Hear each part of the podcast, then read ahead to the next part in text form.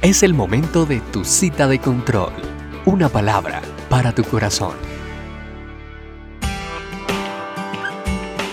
Un abrazo grande. Soy Erickson Rodríguez, pastor de la Iglesia Cristiana Misión Alcance Social. El primer capítulo del libro de Josué, en el versículo 8 nos dice, Nunca se apartará de tu boca este libro de la ley, sino que de día y de noche meditarás en él, para que guardes y hagas conforme a todo lo que en él está escrito, porque entonces harás prosperar tu camino y todo te saldrá bien. Dios ordena a Josué meditar en su ley. ¿Pero qué es meditar? Este término denota pensar en una cosa con detenimiento, cavilar, reflexionar, gemir, murmurar, rumiar. ¿A qué hace referencia el rumiar? Los rumiantes, por ejemplo las vacas, tienen un solo estómago dividido en cuatro cavidades o subestómagos el rumen, el retículo, el omaso y el abomaso.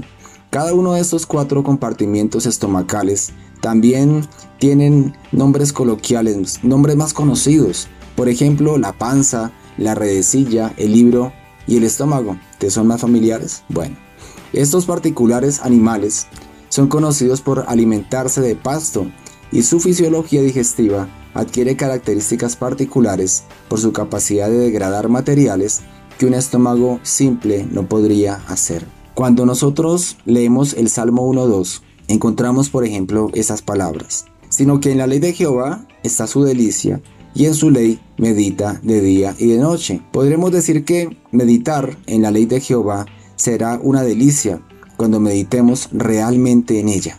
Un rumiante pareciera que emplea todo un día devorando pastos, pero en realidad lo que está haciendo es masticando masticando y masticando la misma porción en diversas ocasiones para lograr obtener de ese alimento la mayor riqueza. En eso precisamente consiste el meditar la palabra de Dios. Amigo, no comas entero, por favor no lo hagas.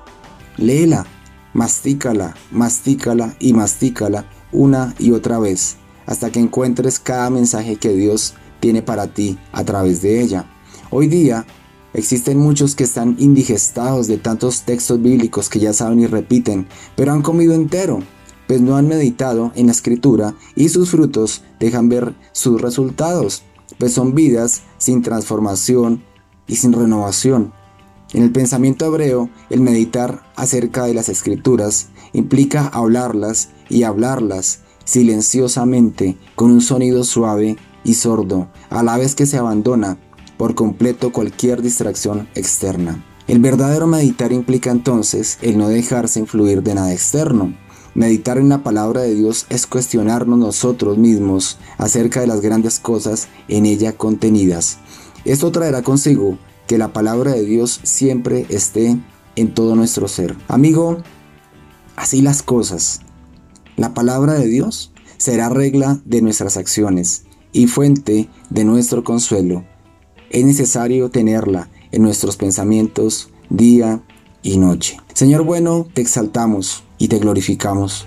Hermoso Rey, hoy quiero orar por cada persona que toma este tiempo especial para ti. Te pido que de su boca no se aparte tu ley, que medite en ella de día y de noche, que la guarde y haga conforme a todo lo que en ella está escrito, porque sólo así hará prosperar su camino y todo le saldrá bien.